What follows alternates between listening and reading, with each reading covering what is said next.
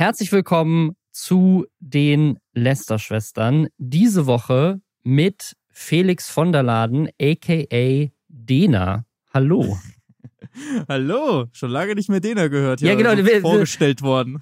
Seit wann heißt dein Kanal nicht mehr Dena? Schon auch seit irgendwie sechs, sechs Jahren oder so, ne? 2016, ja. glaube ich. Ich habe noch den, den Zwei-Kanal, der auch Dena heißt für Gaming und, und auf Twitch auch. Aber irgendwie, also natürlich bin als Dena auf YouTube irgendwie so groß geworden, aber und dann haben mich auch jahrelang, nachdem ich es geändert habe, haben mich alle noch so genannt. Aber irgendwann ist es tatsächlich eigentlich verschwunden. Aber du hast mich auch als Dena kennengelernt, also das ist in Ordnung. Ich habe gerade überlegt, wann haben wir uns denn eigentlich kennengelernt? Wahrscheinlich irgendwann zu Mediakraft-Zeiten, irgendwann mal, auch in 2000. 14. Auf einer luxuriösen Yacht in äh, Bucht vor Kalifornien wahrscheinlich. Wo man sich halt so kennenlernt als, als famous Influencer. Ja, du, du bist gerade zugeschaltet hier aus Mallorca, wo du dir ein schickes Haus gekauft hast vor kurzem, ne? Korrekt. Ist noch alles leer hier aber. Das heißt, ich habe jetzt hier mir gerade versucht, irgendwie alle Polster von der Couch zu holen, die der Vorbesitzer noch hier gelassen hat und damit so die Wände und so aus ausstaffiert, damit der Sound hier auch podcast-tauglich ist. Sehr, sehr cool. Ja, für alle, die dich nicht kennen, also du hast mal angefangen mit Minecraft und jetzt inzwischen also ich würde das so beschreiben, kannst du aber gerne korrigieren.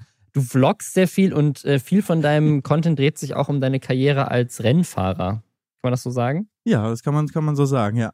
Also ich habe wirklich 2011 nur mit Gaming-Videos angefangen. Mit so Ende 16, Anfang 17 waren meine ersten YouTube-Anfänge. Also nicht ganz so lange wie du, aber schon sehr, sehr lange.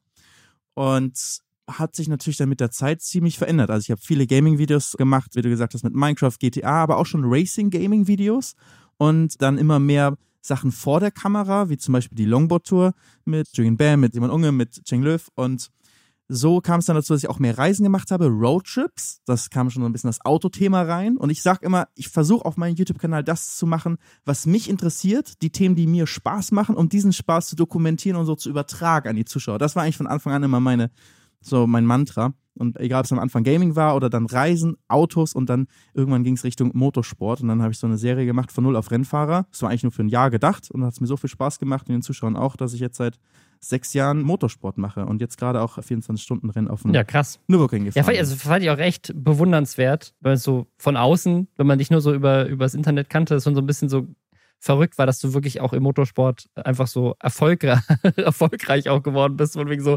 welcher, welcher Influencer setzt sich so eine Challenge von so, ich mach das jetzt mal und filme mich dabei und schafft es dann tatsächlich auch damit was zu erreichen. Das war schon krass. Ich, ich lebe einfach den Traum. Das ist wirklich einfach so ein Kindheitstraum, also so ein unvorstellbarer Kindheitstraum, so wie Astronaut werden irgendwie, dass man Autorennen fahren darf. Ich habe schon als kleines Kind habe ich Stau gespielt. Mit zwei Jahren saß ich auf dem Boden mit meinen Modellautos und habe einfach nur einen riesigen, möglichst riesigen Stau aufgebaut gebaut. Und wenn es irgendwo noch irgendwelche, jemand irgendwelche alten Modellautos übrig hat, ich habe sie alle bekommen, egal ob Plastik oder Metall, alle genommen und dann einfach nur riesigen Stau aufgebaut. Das, also das war von Anfang an bei mir irgendwie Thema Auto, war, war groß. Ja, und jetzt ist immer noch so, wenn ich jetzt halt Autorennen fahre, muss ich mich manchmal kneifen, dass das gerade real ist. Das ist schon ja, krass. eine Hammer-Sache. Jetzt wisst ihr, wer Felix so ein bisschen ist. Herzlich willkommen nochmal zu, zu den Lästerschwestern. Was ist dieser Podcast eigentlich überhaupt? Hier lästern wir. Und wir ist seit letzter Folge, falls ihr euch übrigens gerade wundert, warum Felix hier dabei ist, ich und Gäste aus der Welt des Influencens. Diese Woche eben Felix von der Laden, der hat auch einen eigenen Podcast. Gemütlich nachsitzen heißt der. Und wir lästern hier in diesem Podcast mit wechselnden Gästen jeden Samstag darüber, was in der letzten Woche in der Influencer-Welt so passiert ist, gucken uns den ganzen Scheiß an, damit ihr es nicht machen müsst, den irgendwelche Leute wieder auf Twitch, TikTok oder YouTube verbrochen haben. Und diese Woche haben wir eine ganze Menge Themen für euch. Unter anderem habe ich, hab ich so, so eine Werbung gesehen für Senf. Und das ist eine der größten Influencer-Kampagnen, die ich je gesehen habe. Und dahinter steckt einfach ein Senf. Das ist ein bisschen absurd. Dann gab es einen TikTok-Werbespot, der viral gegangen ist über einen Porenstrip. Aber die Herleitung zu diesem Porenstrip ist vermutlich die absurdeste die es jemals gab in der Geschichte des Influencer-Marketings. Dann ist euch vielleicht nicht aufgefallen, aber Unge ist seit zwei Monaten von der Bildfläche verschwunden und ist jetzt wieder aufgetaucht und ändert jetzt seinen Content radikal, genauso wie Julian Bam. Zwei deiner Freunde, mit denen du auf der Longboard-Tour warst, was ist da los? Alle hören auf. Richtig, Julian richtig. Bam hat auch nochmal angekündigt, dass er jetzt endlich quasi durch ist mit seinem Hauptkanal, nachdem er das ja schon mal angekündigt hat vor vielen Jahren. Dann gab es einen neuen Shitstorm zu Elias Nerlich der aktuell größte Streamer auf Twitch.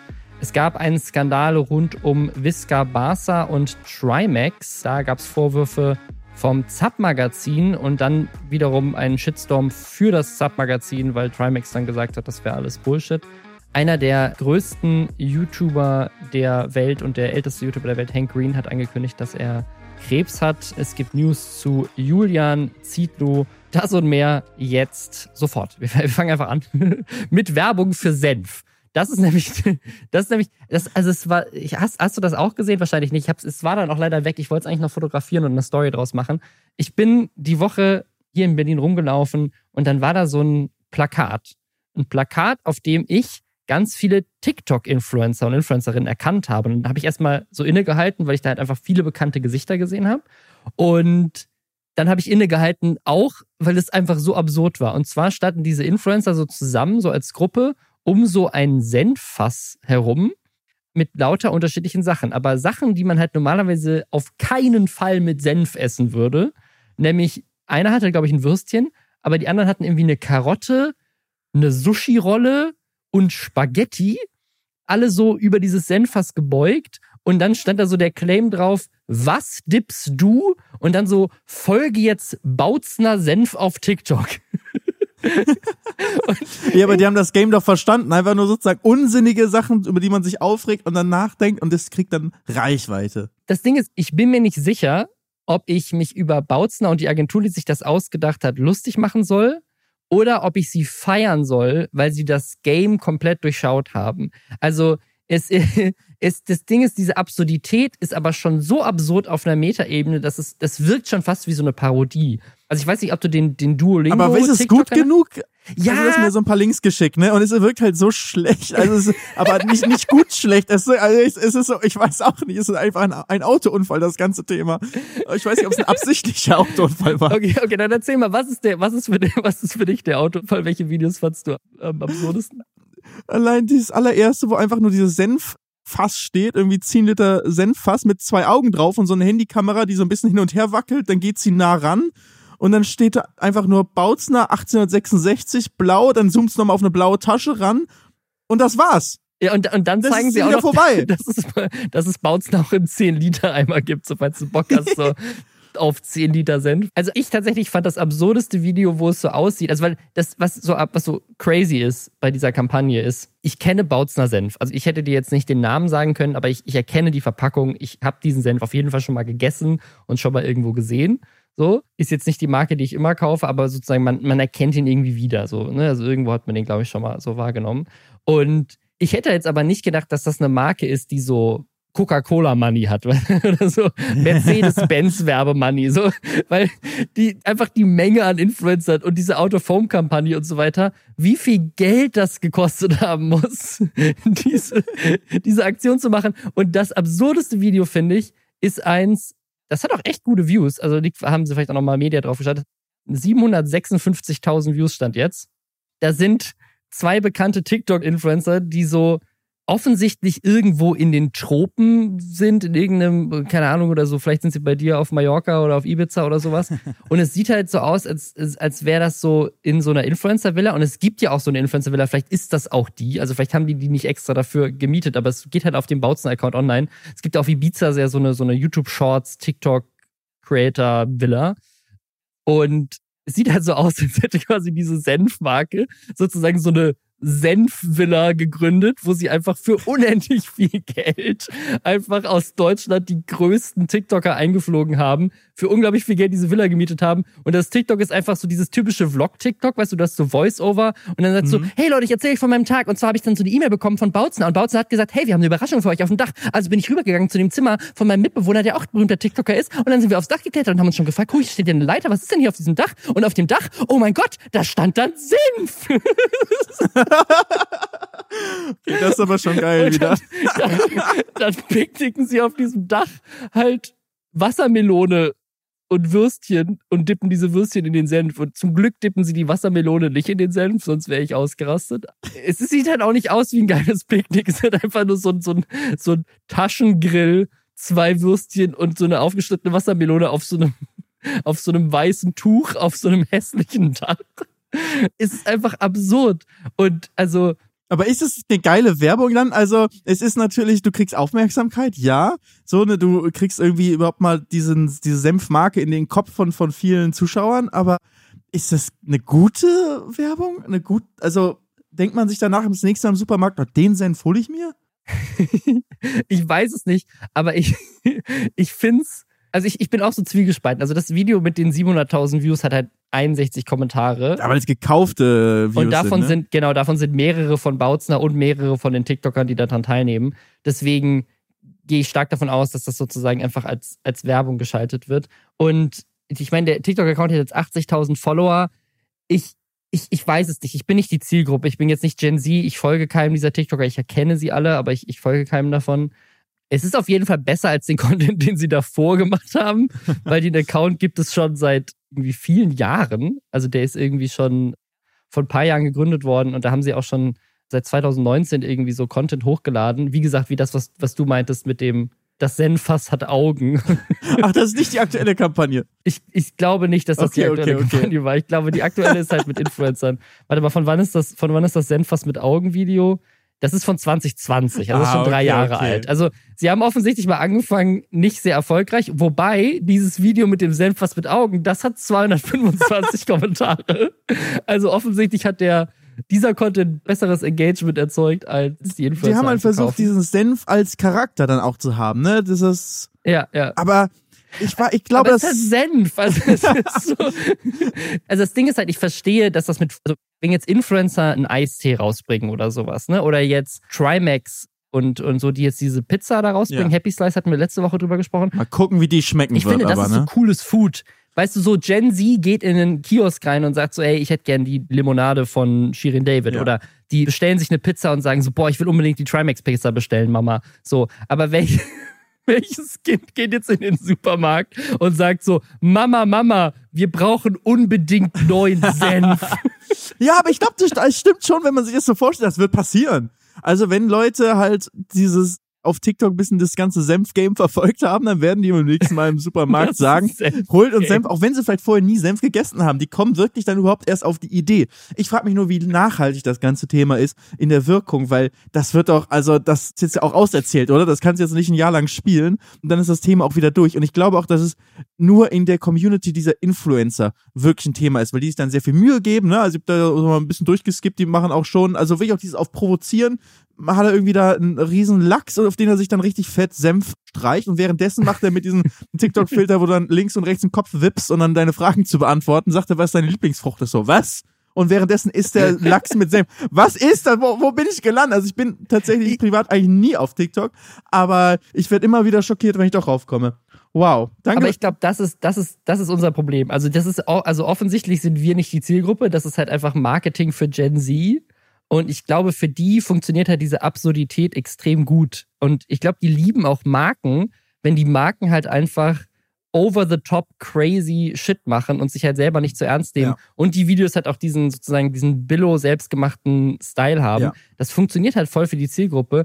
Ich, ich weiß es, ich hätte jetzt als, als letzte Marke irgendwie Senf gesehen, die sagen so, ja, wir, wir bauen hier einen erfolgreichen TikTok-Account für unseren Senf auf.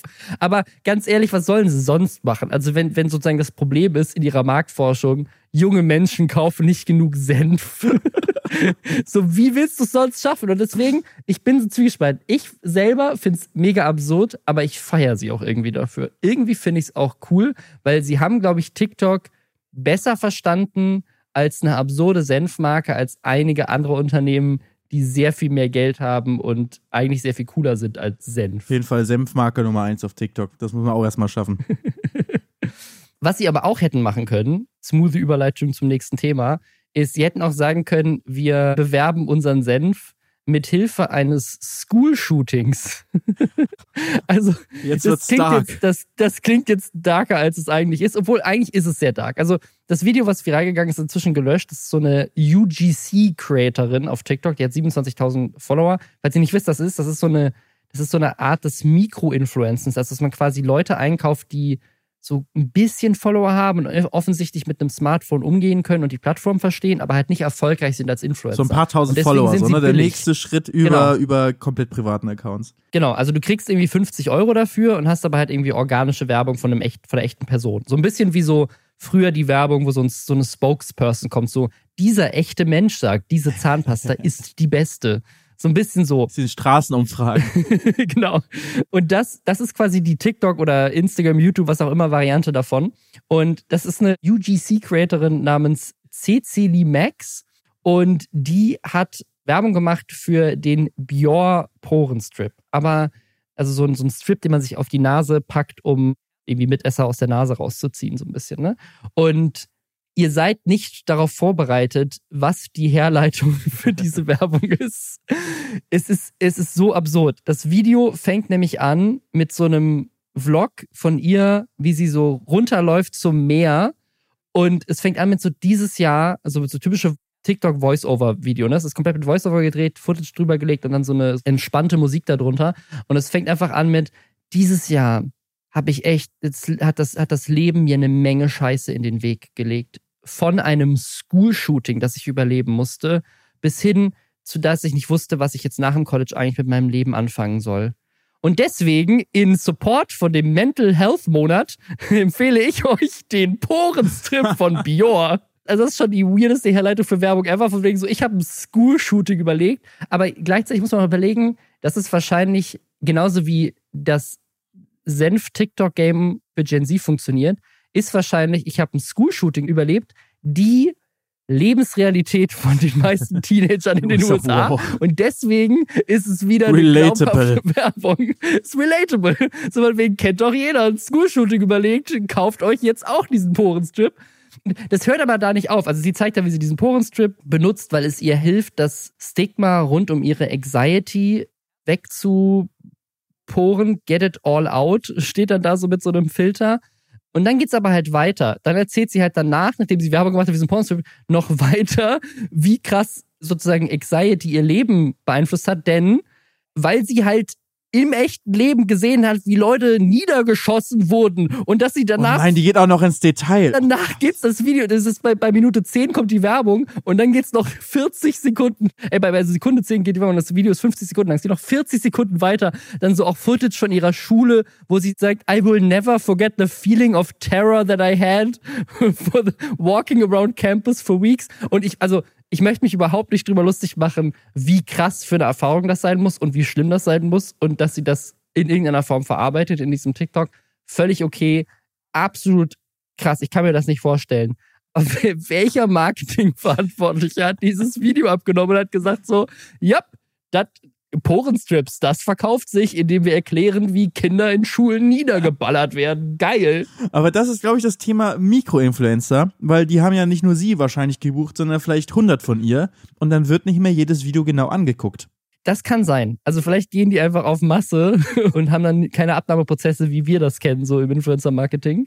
Das, das kann gut sein. Oder beziehungsweise das sind so, so, so dann so ganz andere Agenturen, die halt viel weniger darauf achten, weil halt alle denken so, ach ja, komm, die, die postet einmal den Pornstrip und gut ist.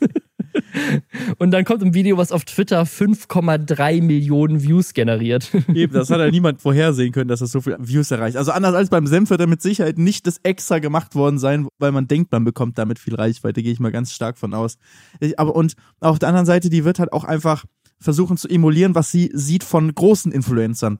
Das ist vielleicht, dann macht die auch nicht so häufig Kampagnen und dann so, oh cool, jetzt mache ich so eine Kampagne, jetzt brauche ich irgendwie ein bewegendes Thema. Was habe ich denn in meinem Leben? Die meine Lieblingsinfluencer erzählen ja auch immer von irgendwelchen Themen, die sie bewegen, wenn sie Werbung machen. Und was gibt's bei mir? Ah ja, das, das School-Shooting stimmt. Und dann überlegen die sich, was sie darüber erzählen. Also irgendwie so muss das ja ablaufen. Also es macht ja. Ah. Eine Theorie, die Leute auch hatten, war, das ist, das ist fake. Also sie macht das quasi einfach als Satire und die Marke weiß gar nichts davon. Boah. Aber sie hat danach das Video gelöscht und ein Statement gepostet, wo sie geschrieben hat, I'm so sorry about this partnership video. Und dann auch noch sagt, this partnership was not intending to come off as the product fixing the struggles I've had since this event. Weil das haben wohl auch manche Leute so verstanden von wegen so, hey, hast du das Traumatischste erlebt, was man eigentlich so erleben kann? Deine Klassenkameraden wurden niedergeschossen, kauf unseren Porenstrip und dann geht das alles raus. das ist so absurd. Richtig unangenehm, richtig, richtig unangenehm. Ja, mein Gott. Na gut, vielleicht gönnt sie sich jetzt erstmal eine Auszeit, so wie Uge. Und das habe ich ehrlich gesagt. Der Überleitungsking merke ich ja gerade. Überleitungsking einfach. Das ist eine Sache, da bin ich, bin ich auch ein bisschen, da muss ich jetzt ein bisschen mich outen. Ich habe tatsächlich gar nicht mitbekommen, dass Unge einfach verschwunden ist, aber er ist wohl tatsächlich einfach offline gegangen im März, hat zum letzten Mal gestreamt und war dann erstmal weg und hat sich jetzt zwei Monate später wieder gemeldet und so ein bisschen von seinen Struggles erzählt, dass er eben unter so einer stark ausgeprägten Sozialphobie leidet, jetzt immer wieder depressive Phasen hat. Und das hat sich halt auch so auf Social Media und Streaming ausgewirkt. Deswegen hat er auch irgendwie so ein bisschen Überwindung, sich gerade vor die Kamera zu setzen. Und deswegen hat er jetzt tatsächlich einen neuen Account gestartet, was ich irgendwie einen ganz spannenden Move finde, als VTuber. Ja, man sieht ihn nicht mehr, sondern man sieht seinen von ihm gestalteten oder kreierten Avatar, sieht man dann irgendwie eine Ecke animiert. Also auch irgendwie ein relativ neues Phänomen. Und auch noch auf Englisch, also. Das hat er so ein bisschen damit erklärt, dass er halt oft streamt nachts, wenn in Europa Leute schlafen. Also ist er deswegen versucht, das mal ein bisschen auf Englisch zu machen. Und das ist so, ist so ein bisschen absurd. Also, weil es so ist ja wirklich einer der erfolgreichsten Streamer überhaupt. Und jetzt, jetzt streamt er halt auf so einem ganz neuen kleinen Kanal, der trotz, trotz dieses Videos jetzt noch nicht so die mega Follower-Anzahl hat. Ne? Ich meine, das ist natürlich auf Englisch und er ist ganz neu. Jetzt 15.000 Follower. Ich glaube, das sind ungefähr so viele, wie ich auf Twitch habe. Und ich habe auch seit zehn Jahren nicht mehr gestreamt. Dafür, dass das Unge ist, der da streamt, ist natürlich relativ wenig. Jetzt stand jetzt, er streamt jetzt gerade in diesem Moment, gucken da 450 Leute zu. Wieder gerade World of Warcraft. Und man erkennt ihn halt nicht. Er hat da so, so, so einen Avatar mit so Katzenohren und so einer Brille auf und so einem T-Shirt und so einem, das sieht aus wie so ein Amulett von The Witcher. Und halt so ein AI-Avatar, ähnlich wie German Let's Play das auch angefangen hat. Oder wie viele VTuber das ja auch machen. Und finde ich ganz spannend. Also ich bin, bin mal gespannt, ob er jetzt das einfach weitermacht, weil Unge ja auch so der Reaction King war und ist in Deutschland. Mal gucken, ob er es richtig durchzieht, so. Voll, genau. Also ob das so gut funktioniert. Also du hast ja auch mal deinen Content auf Englisch umgestellt, wenn ich mich richtig erinnere. Ja, also ich habe es nicht umgestellt, sondern ich habe es so parallel, weil es war 2016 und ich fand immer so schade bei uns als deutsche YouTuber, dass wir nicht diesen, dieses internationale Ding haben. Ich fahre immer, mhm. ich habe gerade auch äh, damals schon immer schon amerikanische YouTuber geschaut und fand so cool, dass sie sich rund um die Welt connected haben, sowohl mit anderen Creatoren als auch mit ihren Zuschauern, dass du halt irgendwie dann in äh, Tokio sein kannst und, und mit jemandem sprichst, der, der, der deine Videos guckt oder mit auch mit Creatoren irgendwie dann ein bisschen USA und kannst mit einem amerikanischen Creator was zusammen machen oder in Indien, wo auch immer. Ja, ja. Und wir als Deutsche waren immer so, ja cool, wir sind im Internet potenziell auf der Welt, kannst du es überall angucken, aber wir sind halt doch in unserer kleinen deutschen Bubble. Voll. Und ja, da, selbst innerhalb von Europa auch, ne? Also ja. Mein, so ist es super schwierig, irgendwie andere. Ne, ich, hier der, der Philipp von Kurz gesagt, das fand ich mal ganz spannend, weil das ja auch ein Deutscher ist, aber der ist halt, weil der Kurzkanal, der größte Wissenschaftskanal weltweit ist halt auf Englisch, kennt der halt einfach jeden Creator in Amerika. So, ne? Also diesen, so, das ist halt einfach, sobald du Content auf Englisch machst, bist du ganz, bist du ganz anders wahrgenommen. Eben. Das stelle ich mir so super bereichernd vor, wenn man halt mehr interagieren kann. Beziehungsweise ich hab's dann noch teilweise, weil damals gab es dann relativ häufig so YouTube-Events, wo aus der ganzen Welt Creator eingeladen wurden. Also deutsche, englische und so. Selbst bis hin so zu PewDiePie und so, die damals dann die, die größten Creator waren, haben wir zusammen gekocht Weißt du, haben wir zusammen irgendwie, Geil. es gab immer so Get-Together-Sachen, so in New York in Space eingeladen worden und dann hat man zusammen Sachen gemacht. Mit Casper Lee habe ich viel gemacht. Und immer, das hat mir sehr viel gegeben, diesen Austausch. Und dann dachte ich mir, ey, es wäre auch cool, mhm. doch irgendwie auch auf Englisch was zu machen und habe es versucht. Und das war zu Zeiten meiner zweiten Longboard-Tour, der sogenannten Mini-Tour von Köln nach Berlin. Da sind wir zwei Wochen, 700 Kilometer gefahren mit Stefan Gerek zusammen. Und da habe ich mir gedacht, ich mache das jetzt einfach und habe jeden sozusagen an einem Tag einen deutsches, deutschen Vlog gemacht, am nächsten Tag einen englischen Vlog, dann wieder einen deutschen Vlog, dann einen englischen Vlog. Und habe das. Und auf demselben Kanal auch? Äh, auf einem extra Kanal. Ich habe extra englischen Kanal ah, ja. gemacht. Und habe das, habe sozusagen das Video genau gleich gemacht, nur auf Englisch. Hab dann aber gemerkt, dass es blöd ist, dass ich sozusagen immer auf, wer nur Deutsch guckt, sieht halt die Hälfte nicht und wer nur Englisch guckt, sieht auch die Hälfte nicht. Dann habe ich es nochmal ein paar Tage versucht mit, ich mache jeden Tag Deutsch und Englisch und habe dann angefangen, jede Moderation, die ich sozusagen für den Vlog gemacht habe, auf Deutsch und dann noch, noch danach nochmal auf Englisch aufzunehmen. Und ein Vlog lebt halt davon, dass spontan ist. Also wir sind irgendwie durch irgendeine ja, Stadt ja, hier durchgefahren, wow, wir sind jetzt hier und dann nochmal, wow, we are now here. Also es war wirklich so, oh Mann, ey, das, also das war, es hat nicht funktioniert von der Produktion her. So, und Zuschauer waren mhm. natürlich alles nur Deutsche, weil warum sollten auf einmal Englische kommen, ne? Das wäre nur über einen längeren Zeitraum hätte das funktioniert. Das heißt, die Videos hatten gute Aufrufe und es waren aber einfach nur deutsche Kommentare drunter oder deutsche Namen, die dann auch versucht haben, netterweise auf Englisch zu schreiben, um den Vibe dazu wahren. Also danke an alle, die da mitgemacht haben damals. Ich glaube, hätte ich das länger durchgezogen, hätte es bestimmt, hätte ich eine Chance gehabt, dass es funktioniert. Aber ich hätte halt das Deutsche dann zurückschrauben oder komplett aufgeben müssen. Und das war mir dann ein zu großes Risiko. Einen gut laufenden deutschen Kanal zu haben und zu sagen, okay, ich konzentriere Ja, mich jetzt ja. auf den englischen Kanal, geht halt nicht. Ne? Man muss sich entscheiden. Deswegen, ich bin glücklich, dass ich überhaupt so das Privileg habe, dass es bei mir irgendwie, dass ich YouTube als Beruf machen kann auf Deutsch. So, schade, dass es nicht auf Englisch ist, aber gut, kann sich alles haben, mache ich halt auf Deutsch. Wenn ich irgendwie mir das aussuchen könnte, würde ich jederzeit auf Englisch switchen. Fände ich viel cooler, dieses Internationale. Ich habe das auch tatsächlich schon öfters mal überlegt, weil ich auch manchmal, also nicht immer, ich habe manchmal auch Videothemen, die jetzt international funktionieren würden. Oft sind es ja auch irgendwie deutsche Influencer, dann ist das so ein bisschen hinfällig, aber manchmal sind es auch so Videos, die universell funktionieren würden. Und da habe ich mir auch schon überlegt, so eigentlich habe ich das Videoskript, ich habe den Schnitt, das einfach nochmal neu aufzunehmen auf Englisch wäre eigentlich ein Aufwand von wenigen Stunden mit Schnitt und dann ist es online und dann hätte man einfach nochmal eine andere Zielgruppe, die man erschließen kann. Aber Ja, dann würde ich da noch weniger Videos hochladen. Dann würde ich statt, statt, statt sechs Videos auf Deutsch dann zwei Videos auf Englisch hochladen im Jahr, weil dann nur zwei dann auch wirklich für den englischen Markt auch funktionieren würden, thematisch, keine Ahnung. Ja, stimmt. Aber, Aber ja, aber gerade, also bei dir sehe ich schon eher, dass du es gut ausprobieren kannst, weil du ja eben ein Skript vorschreibst und das dann übersetzen kannst und dann Ja, neu, ja, neu aufnehmen kannst. Ich weiß nicht, wie es bei dir mit dem Schnitt abläuft. Schneidest du es selbst oder hast du dann in deiner Firma Leute, die schneiden für dich? Sowohl als auch. Also so, meistens ist so, der, der erste Schnitt wird in der Firma gemacht und den, den, so den Feinschnitt, Machst so die ne? letzten Schliffe mache ich Also ist auch sozusagen eine, eine Komponente für deine geringe Anzahl an Videos. Du selbst halt auch im Schnitt auch noch Zeit auch noch selber noch rein persönlich reintun musst. Aber ich glaube halt potenziell Ja. zumindest wäre es bei dir eine Möglichkeit, das zum, wenn es wenn es internationale Themen sind, das einfach mal einfach mal zu probieren. Geht Ja, besser voll. als bei einem spontanen Vlog, wo man dann das spontane komplett killt, Voll. wenn man es Ja, halt doppelt ja. aufnimmt.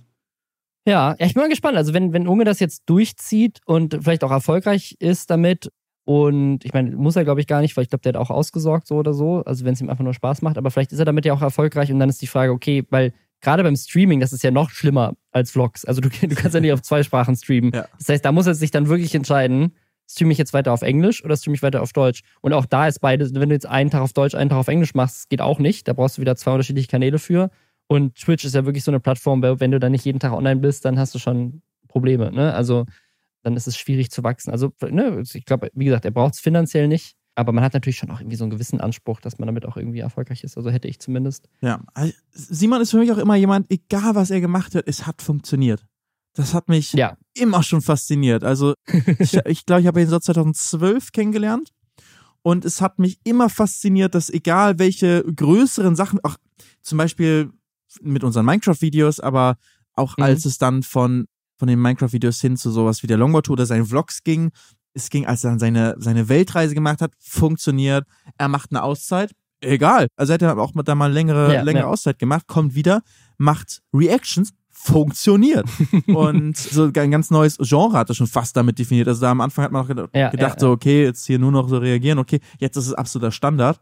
Allein deswegen schon denke ich, dass es auch mit seinem englischen Kanal irgendwie ganz gut funktionieren könnte. Wenn nicht, wie du gesagt hast, auch egal, er hat ausgesorgt. Ich glaube, er hat sein Traumleben sich schon sehr, sehr weit aufgebaut mit seinem umgebauten Bauernhof da auf Madeira. Mhm. Er hat seine Familie geholt, die dann mit ihm dort leben. Also ich glaube, er hat ganz, ganz viel, ja, schöne Sachen in seinem Leben und trotzdem ja krass, was er auch im Video gesagt hat, dass es ihm ja trotzdem in vielerlei Hinsicht nicht so gut geht. Ja, obwohl sozusagen auch jemand wie Simon, der eigentlich alles hat und Simon ist jetzt auch wirklich niemand, der jetzt so krass auf materielle Sachen äh, schaut. Also Simon weiß schon, wie er Geld verdient, so. Das auch immer bei ihm so, das äh, weiß er ganz genau und ist auch sehr gut mit.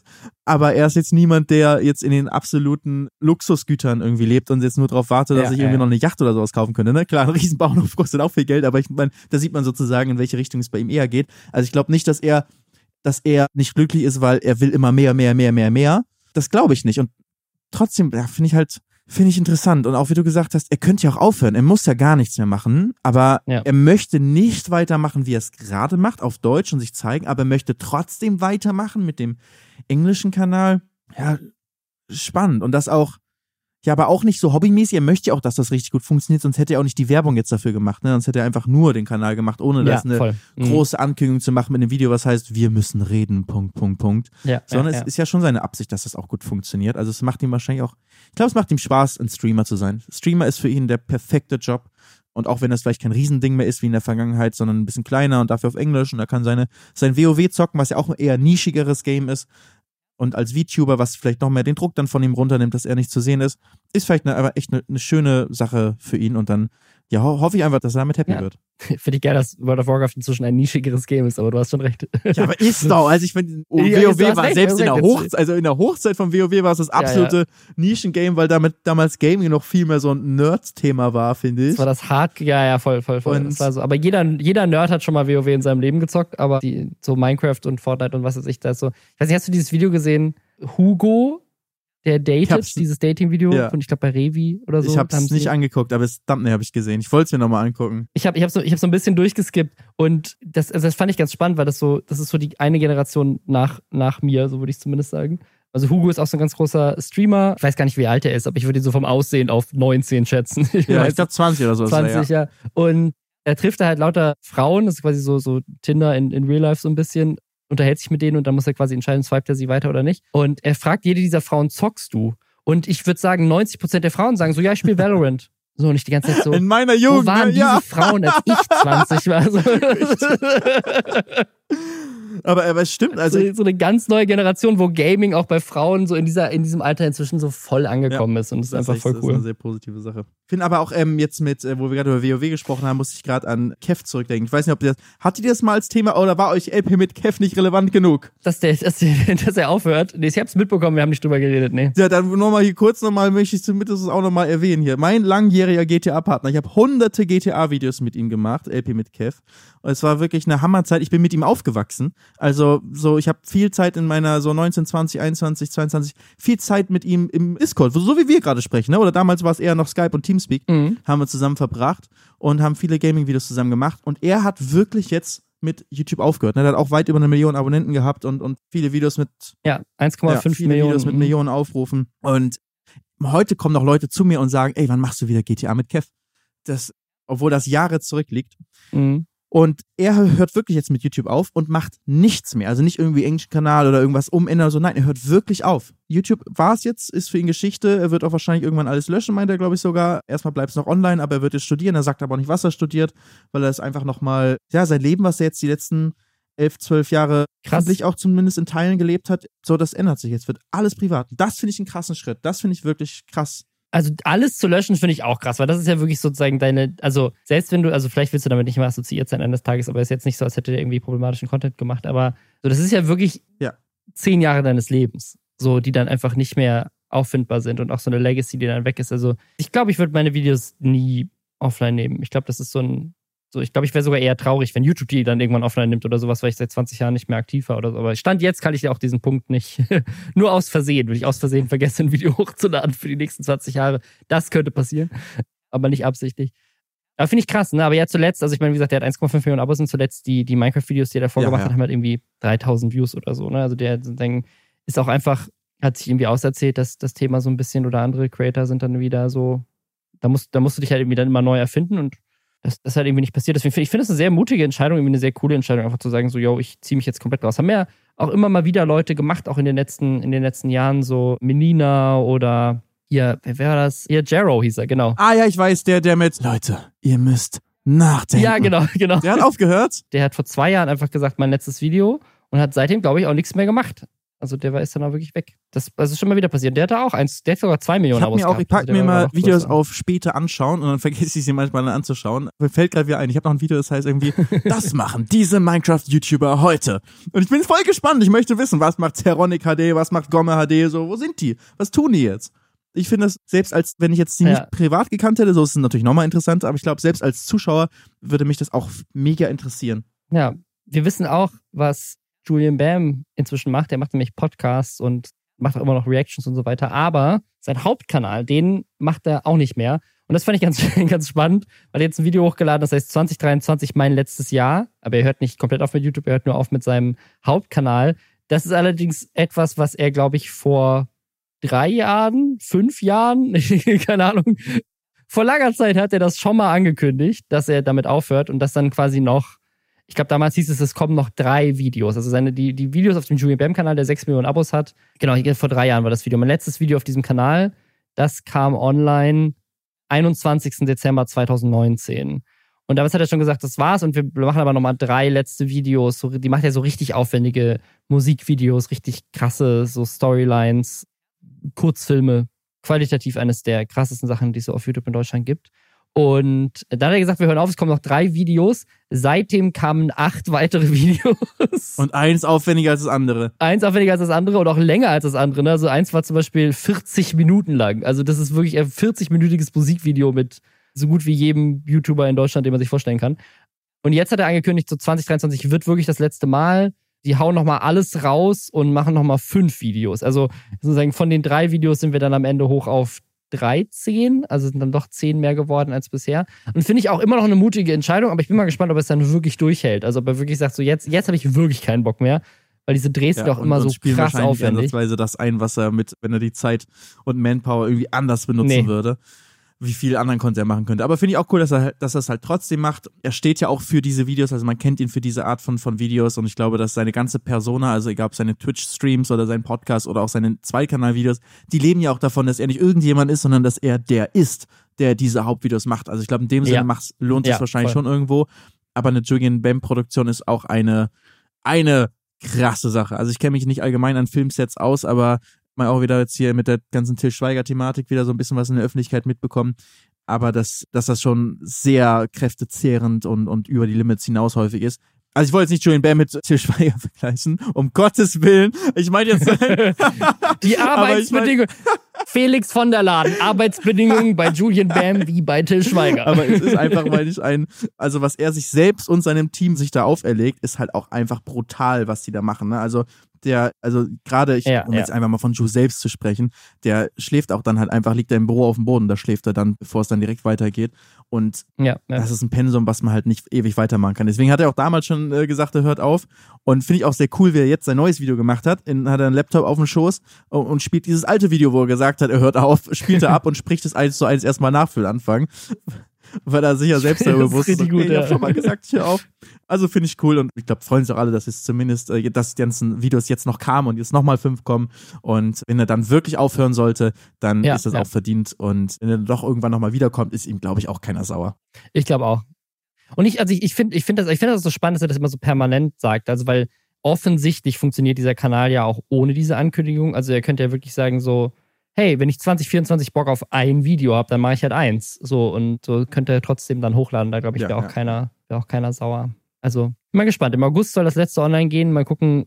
Na, Also hat, irgendwie hat er erzählt, sie bauen ein ganzes Raumschiff für ein Set gerade in Aachen. Also, die hauen mal wieder richtig alles raus. Bin ich sehr gespannt. Werden wahrscheinlich die krassesten, aufwendigsten YouTube-Videos in Deutschland aller Zeiten werden. Also, wenn jemand der deutsche Mr. Beast ist, vom Produktionsaufwand pro Video an Kosten, dann ist es Julian Bam. Das stimmt, aber komplett anderer Ansatz, ne? Komplett anders. Komplett gemacht. anderer Ansatz. So, Mr. Beast der Ansatz ist, wir geben unglaublich viel Geld aus für das, was wir in die Luft sprengen, aber die Videoqualität ist auf dem Smartphone gefilmt. Und Julian Bam ist so, wir geben alles Geld für die Produktionsqualität Ja, ja. aus und so. Ich Ja. glaube, Mr. Beast hat nicht wirklich einen künstlerischen Anspruch. Überhaupt Mr. Beast nicht. hat Nee. den Anspruch, einen krassen Content zu machen.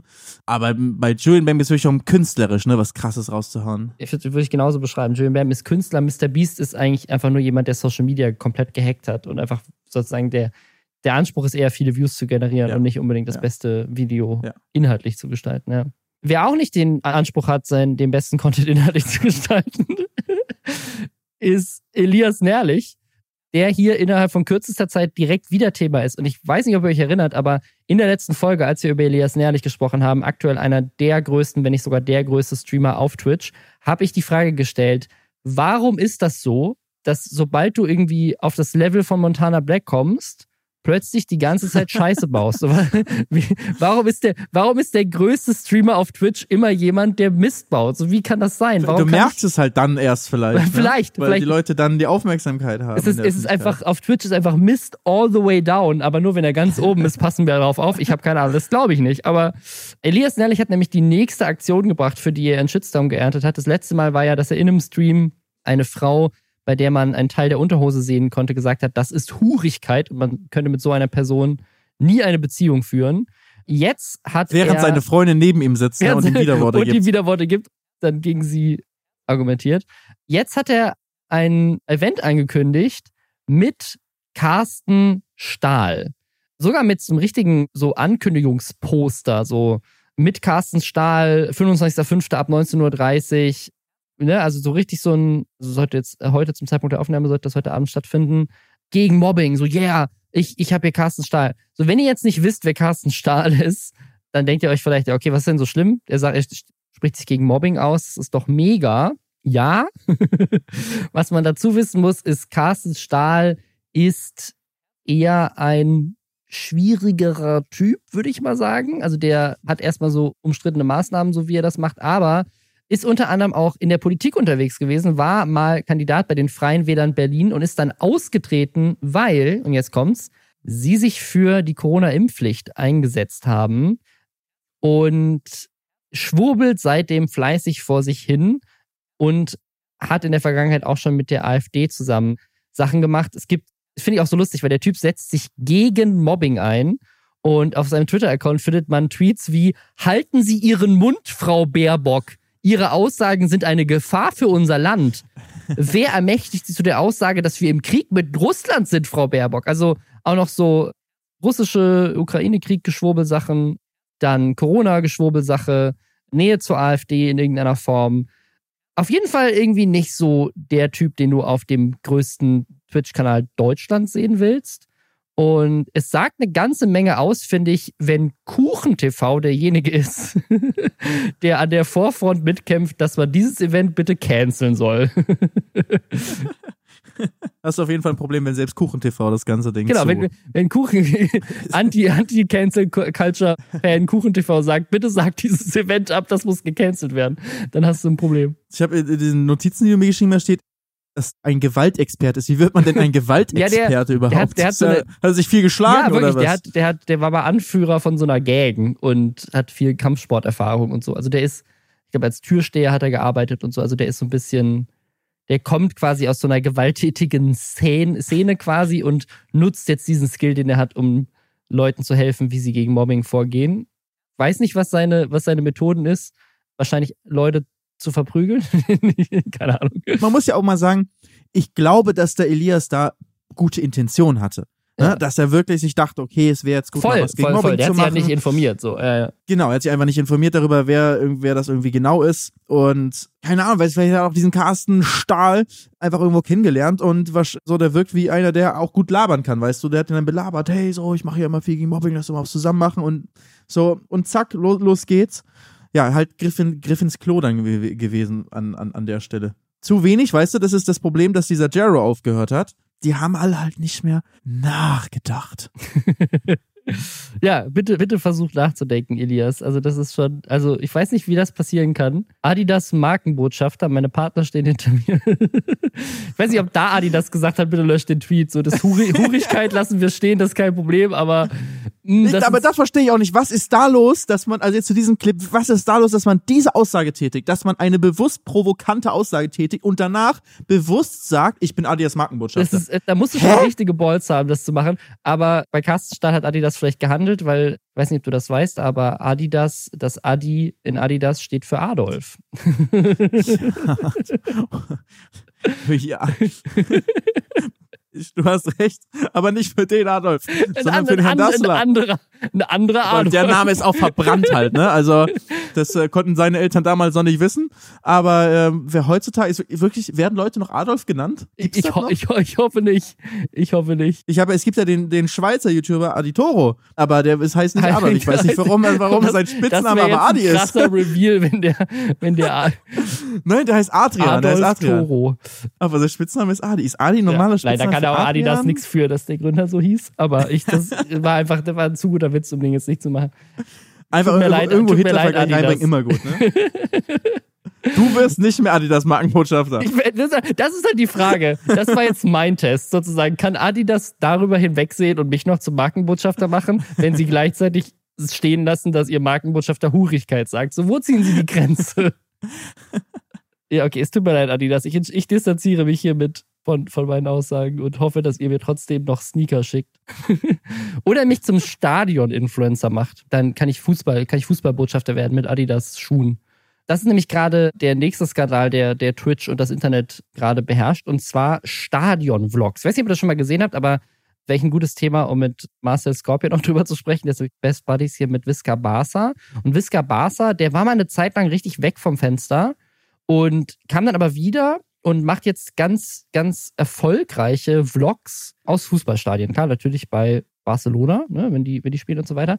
Und so seine Liebe zum Fußball wird halt mit Vlogs irgendwie gezeigt. Und Trimax, das wusste ich gar nicht, Trimax macht sowas wohl auch immer mal wieder. Also, dass er, also, dass er, Fuß, dass er Fußballfan ist, wusste ich. Er hat ja auch dieses Fußball auf Eis-Event da gemacht, wo er verklagt für wurde. Und, und, ein eigenes Team, ne? Ein eigenes Team, genau. Wie Elias Nährlich übrigens auch. Der hat ja auch ein eigenes Fußballteam, glaube ich, ne? Ja. Und also, das ist seine Liebe zum Fußball ist auf jeden Fall belegt und bewiesen. Er ist ein großer Fan. So. Und macht halt auch diese Stadion-Vlogs. Und jetzt kam Zapp. Und Zapp hat so ein bisschen eine Reportage gemacht, in dem Vorwürfe aufkommen, dass diese Stadionvlogs so ein bisschen eng verbandelt sind mit Agenturen und Lizenzgebern wie, wie so Amazon oder DFL oder halt auch potenziellen Sponsoren. Also zum Beispiel die, die, Hotels, in die die dann übernachten dürfen, wenn sie halt dann, keine Ahnung, in Barcelona im Stadion sind oder sowas. Ne? Also dass dann halt dieser Verdacht, den es schon immer wieder gab bei Influencern in der Vergangenheit, ist das jetzt Schleichwerbung? Also hat jemand denen Geld dafür gezahlt, dass sie in das Stadion fahren? Oder hat ihnen jemand Geld dafür gezahlt, dass sie halt dieses Hotel in ihren Blog einbinden? Oder, ne, vielleicht hat ihnen auch keiner Geld dafür bezahlt, aber ist es nicht trotzdem irgendwie Schleichwerbung, wenn sie zum Beispiel das Hotel kostenlos benutzen dürfen und den Flug bezahlt bekommen haben oder eingeladen wurden und ne, das Hotel ja, dann, mal, dann ist es Schleichwerbung, wenn sie es nicht kennzeichnen, weil wenn du halt einen genau. geldwerten Vorteil hast, so dann ist es auch so. Genau, aber das wird, soweit ich das überblicken konnte, nicht bewiesen in diesem in diesem Video. Es wird nur sozusagen da wird gar nichts bewiesen in dem Video. Da wird die fehlende die fehlende Transparenz wird kritisiert. Also ich finde immer, also Zapp erstmal eigentlich coole Sache. Kommen wir auch aus Norddeutschland so. Ich habe immer, das kam immer, wird immer ultra spät abends gesendet. Hab's immer schon geliebt, weil ich mich ja immer schon für Medien auch so interessiert habe. Und es hat, die schauen sich halt die deutsche Medienlandschaft oder insbesondere wahrscheinlich die deutsche an und gucken halt, ne, was gibt es da vielleicht auch irgendwo für, für Probleme und für Sachen, die nicht ganz richtig sind und, und decken Sachen auf. Und das auch im eigenen Stall, ne? Die machen es ja auch bei, bei sich bei den öffentlich-rechtlichen, da machen sie ja nicht halt.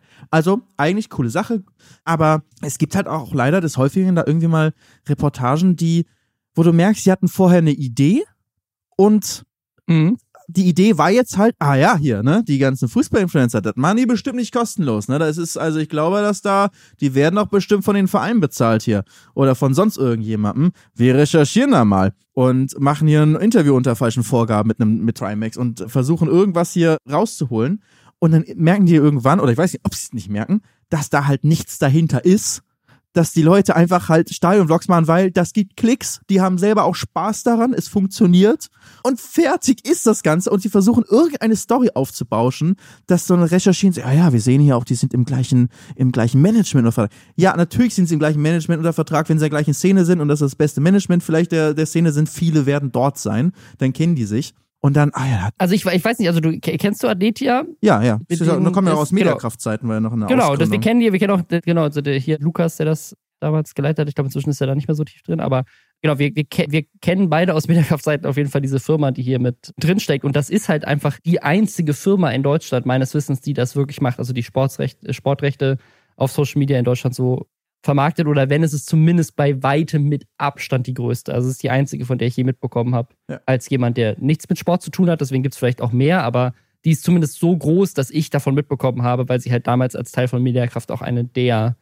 großen Netzwerke damals schon war, die sich halt nur damit auseinandergesetzt hat. Also ich, ich gehe an einer Stelle bei dir mit. Ich habe das Gefühl, dass sozusagen diese Vorwürfe, die es zum Beispiel auch immer gab von diesem Verband für sozialen Wettbewerb, wo Leute irgendwie einen DM-Hall gemacht haben, und dann die Vorwürfe kamen so, warte mal, DM wird hat dir doch bestimmt Geld dafür bezahlt, dass du diesen Hall machst. Und niemand halt verstanden hat, so, nein, das ist für mich Content. So, ich gebe da 15 Euro im DM aus, um mir ein paar Lippenstifte zu kaufen. Und dann mache ich 150 Euro in, in YouTube AdSense Einnahmen, weil Leute sich das gerne angucken, weil die gerne zum DM gehen, weil das halt der Laden relatable ist. ist so, ne? Das relatable ist so. DM muss mir dafür kein Geld geben, weil sonst hätte ich gar keinen Content. Also ich, ja. das ist mein Inhalt. Und ich glaube, das ist halt das, das so ein bisschen untergeht da, dass ja, es gibt sicherlich Absprachen, weil sonst dürften die in diesen Stadien gar nicht filmen. Also klar, ne, dass du da eine Kamera mit reinbringen darfst, dass du das hinterher, dass du da irgendwie Bilder, also es gibt ja wahrscheinlich nichts, was so rechtlich abgesichert ist und wo es so wie viele Copyright-Strikes gibt wie, wie Fußballrechte.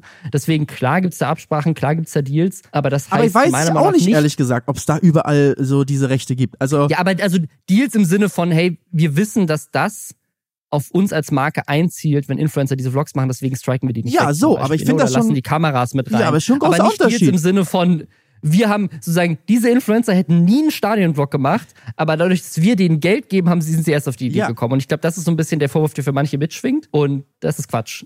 Aber weißt du, es ist halt nicht so, dass es irgendwie jetzt ein Zap-Medienmagazin im Stadion drehen will und mit einem riesigen Kamerateam da reinkommen und so natürlich, die kommen vielleicht auch ein bisschen aus der Perspektive, dass das so, so auch nur mit Genehmigung geht. Du weißt, ja, auch die größten Stadion-Vlogger laufen einfach mit einem Handy teilweise rein, wie jeder normale Mensch auch, hatte halt ein Handy in der Hand, da wirst du ja auch nicht kontrolliert und nichts und nehmen ihre Sachen auf und ich kann mir auch vorstellen, dass es da Absprachen teilweise gibt, aber mit Sicherheit nicht bei jedem, nicht jedes Mal und größtenteils ist basiert dieses ganze Thema auch, das schwingt auch bei so einer Aussage von Trimax zwischendurch mal mit, es wird einfach gemacht, geduldet, wie du es gesagt hast, so ähnlich wie es auch bei Gaming-Videos auf YouTube ist, da gibt es auch keine ja, ja. konkreten Absprachen ja. im Außer bei. Nintendo. Außer bei Nintendo gibt es ganz klare nicht. Aber so im Grundsatz ist es, wird es wahrscheinlich einfach halt mal irgendwie so gemacht. Und, der, und auch, und es muss auch, es wirkt halt für mich, dieses, dieser Bericht, so wie als ob man so eine Verschwörungstheorie aufdecken will. So, und oh, wir finden hier irgendwas raus. Ihr habt gar nichts rausgefunden erstmal. Also, wenn es da irgendwas gibt, habt ihr es leider nicht geschafft, es aufzudecken. Das wäre ja spannend gewesen. Aber ist es einfach genau wie du vorhin mit den DM-Halls beschrieben hast. Es reicht ja auch schon, als Grund für einen YouTuber ein Video zu machen, wenn er damit selbst halt genug Aufmerksamkeit und Reichweite Ja. bekommt. Du musst nicht von dem Verein angesprochen werden und ein FC Bayern München oder, oder wer auch immer, dem ist scheißegal, ob da noch ein Influencer irgendwo mit drin steht. Weißt du, was die weltweit an, an Reichweite haben. Allein was in China ist, ist ja schon mal mehr, als wir in Deutschland an Reichweite haben für den FC Bayern. Ja, ist zu vernachlässigen, ist bestimmt, ist ganz nett für die natürlich, ist auch gut, wenn die irgendwie ganz gut da dastehen. Aber das war auch so ein Punkt im Beitrag. Da wurde so gesagt, ja, erstaunlicherweise sagen die auch nur eigentlich fast nie irgendwas Negatives hier so über ihr Stadionerlebnis, sondern immer nur positiv. Ja, weil Die sind halt Fans. ja, die sind Fan von einem geilen Fußballspiel. Die Zuschauer, die sich's angucken, wollen ja auch ein geiles Fußballspiel und wollen nicht, dass da ein Influencer sitzt und sagt, ich finde die Wurst hier schmeckt auch echt scheiße im Stadion, muss sagen, ein bisschen überteuert hier, aber ja, ja, ich guck's mir jetzt noch zu Ende. So was, also, hä, was erwartet man denn einfach da, weißt du? also ich gehe ich gehe bei zwei Punkten, die würde ich gerne nochmal reden, weil da bin ich mir nicht so sicher. Also das eine ist dieser Vorwurf von Trimax, dass er unter falschen Vorgaben zum Interview gelockt wurde. Das hat wohl sein, sein Management inzwischen dementiert und meinte so, nee, das stimmt, das, stimmt das, war, das war nicht so. Er wurde nicht unter falschen Vorgaben reingeholt, das hat er nur behauptet. Und Zapp hat dazu auch nochmal ein Statement gemacht, dass er sagt, wir haben Tr- Trimax weder unter falschen Vorgaben angefragt noch interviewt. Das hat sein Management uns gegenüber inzwischen auch eingeräumt. Als Thema haben wir von vornherein Stadionvlogs und die Kritik beispielsweise von HSV-Fans Okay, guter benannt. Punkt. Und sie sagen auch, dass Absprachen bestätigt wurden von Bundesliga-Vereinen, Amazon, der DFL und Sport 1. Aber Absprachen heißt ja nichts, und das geben sie dann auch zu, dass wir diese Verbindungen aufzeigen, bedeutet nicht, dass wir sie für unrechtmäßig halten. Wir kritisieren eine fehlende Transparenz. Und ja, das ist okay, also dass die Influencer jetzt nicht in jedem Video sagen, by the way, DFB hat mir erlaubt, dass ich hier das filmen darf oder sowas. Kann, also kann man kritisieren. Tatsächlich, ne, also da sagen sie dann, wie dem Beitrag erklärt, muss kein Geld fließen, damit etwas juristisch als Werbung gilt. Bekommt etwa ein Influencer ein Produkt vergünstigt oder kostenfrei und weist mit Nennung des Markennamens mehrfach auf das Produkt hin, ist das die Definition nach Werbung. Und da kann ich mir tatsächlich am ehesten vorstellen, dass sie da nicht sauber arbeiten. Also dass das vielleicht, aber das können sie halt auch nicht beweisen, weil dafür musst du halt beweisen, so, oder musst du halt eine Antwort bekommen, so durftest du in diesem Hotel kostenlos schlafen Ja. oder nicht. Im Video war doch auch irgendwas, wo sie in die Türkei reisen und so. Glaubst du wirklich, dass die mit der türkischen Super League oder wie die heißt, eine Absprache gemacht haben? Also, ich, weil ich kenn, ich komme halt nicht Weiß aus der Fußballwelt. Ich also kenn's keine, nicht. keine Ahnung, ob du dann so Ah. Turkish Airlines erste Klasse Flug gesp gesponsert bekommst oder sowas. Ne? Also ich kann mir schon vorstellen, dass das, dass das passiert. Und wenn du dann sozusagen als Gegenleistung mehrfach irgendwie das Produkt erwähnst, dann, dann ja, dann ist es, dann kann das schon, aber das ist halt eine Aufgabe der, der Medienanstalten, dann da nachzuforschen und zu gucken, ob das halt irgendwie als Dauerwerbesendung gekennzeichnet werden Aber muss. es zum ist halt auch, Beispiel. ich denke, das ist halt so zu kurz gedacht. Du kennst dich ja auch in der YouTube-Welt aus. Du weißt, was für Placements gezahlt wird, für Integration gezahlt wird. Wenn die da 500.000 Aufrufe haben auf so ein Video, alleine schon von den YouTube-Einnahmen bekommen die da mehrere tausend Euro dann. Sagen wir, äh, weißt du, vielleicht 4.000 Euro bekommen sie dann schon mal, oder selbst wenn es nur 2.000, 3.000 Euro sind, kriegen sie nur für dieses YouTube-Video ohne irgendeine Werbung im Video. Wirklich nur das, was davor läuft, Ja. als, als Pre-Rolls. Wenn sie da irgendwo noch dann so einen, weißt du, so einen typischen Werbepartner aus einem, so ein Raid Shadow Legends oder sowas da, da einbauen, dann kriegen sie wahrscheinlich nochmal 10, 15, 20.000 Euro. Die juckt nicht, ob sie da einen 300 Euro Flug gesponsert bekommen oder ein 300 Euro Hotelzimmer. Weißt du, das ist halt so, nein, die machen das, können es ja schon einfach selber bezahlen und die verdienen schon auf andere Art und Weise genug Geld und ist einfach geiler Content für die. Und da also man kann halt kritisieren, irgendwie, wenn man irgendwie sagt, wir finden es nicht irgendwie cool, dass überhaupt jemand im Stadion filmt oder, oder irgendwas. So meinetwegen soll man halt sowas kritisieren, aber irgendeine Verschwörung zu suchen, dass irgendwo, also ich glaube, vielleicht hat er zumindest das Upgrade auf die Suite hat er bestimmt kostenlos bekommen hier, ne? Also finde ich immer sehr, ja, also ich, also wie gesagt, ich bin, das ist ja, das ist ja auch Teil dieses Podcasts. Ich bin schon ein Fan davon, kritisch auch Arbeit von Influencern zu hinterfragen. Bin ich auch, bin ich auch. aber halt nicht irgendwas, äh, nicht halt äh, so schwurbeln ist das im Endeffekt, weißt du? Sich irgendwo was zurecht zu suchen, was gar nicht da ist. Dann so, weißt du, geheime Absprachen aufdecken. Dann wäre doch der Job gewesen, diese, wenn es jetzt irgendwie hier, wie du gesagt hast, bestätigt wurde, dass irgendwie DFL oder so gesagt hat, es gibt irgendeine Absprache, finde diese raus. Ist, was ist denn Wenn du die nicht Absprache? rausfindest, Genau, ja, dann genau. hast du keinen Beitrag, weißt du? Wo, also, die haben halt Ja. eine Woche an einem Beitrag gearbeitet oder länger und sich gedacht, ja scheiße, wir haben kein Ergebnis, egal, wir hauen trotzdem raus. Bro, jetzt bekommt GEZ Ja. von uns, arbeitet mal ordentlich und macht einen ordentlichen Beitrag, wo ihr was rausfindet. Oder, wenn ihr es nicht rausfindet, ja scheiße, musst du halt was Neues machen. Das verstehe ich halt nicht, weil es sind ja auch nicht irgendwelche YouTuber, sondern die also großes Team, große Redaktion. Und ich finde, ihr macht auch tolle Arbeit in vielen Fällen, liebe Zapp-Leute. Also es gibt wirklich viele tolle Beiträge von euch. Aber wenn ihr da mal nichts findet, dann, dann mach, haut's doch nicht einfach trotzdem raus. Dann müsst ihr halt länger recherchieren, bis ihr wirklich was rausfindet. Weil anscheinend, es gibt ja irgendeine Absprache. Dann findet die mal raus, bitte. Würde mich interessieren. So, sorry für den Ja, Rant. ich weiß immer nicht, wie.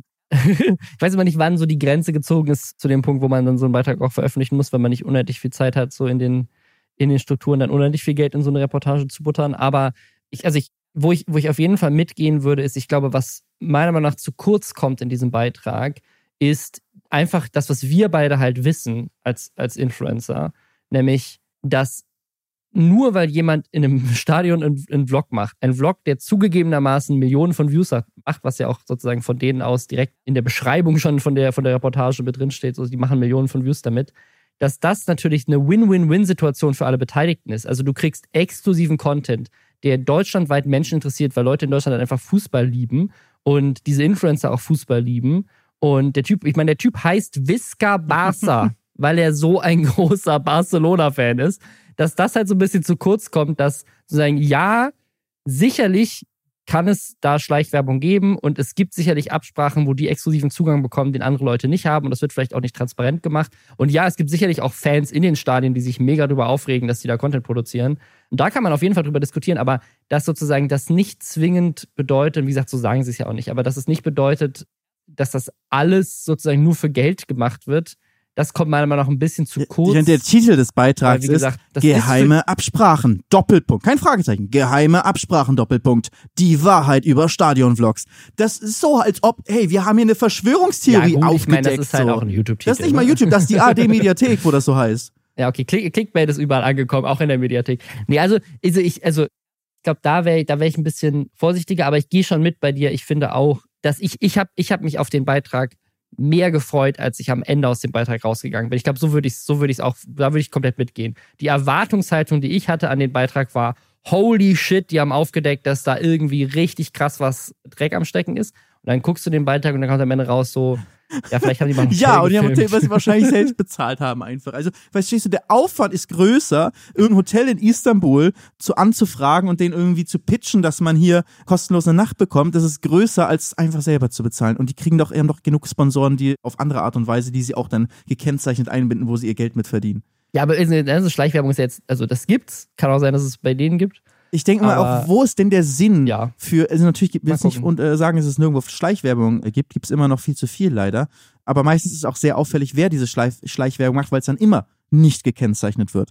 Und bei jemandem, der wie jetzt ein Visca Barca oder so, wobei ich auch nicht zu viel über ihn reden, weil ich ganz ehrlich, ich habe noch seltenst nur ein irgendwie ein Stadionvlog oder sonstiges Video von ihm gesehen oder auch von den anderen. Aber ich bin einfach, wenn Leute, wenn du siehst, dass die kennzeichnen ihre Werbung, regelmäßig, immer wieder siehst du eine gekennzeichnete Werbung. Warum sollten sie denn auf einmal das nicht kennzeichnen?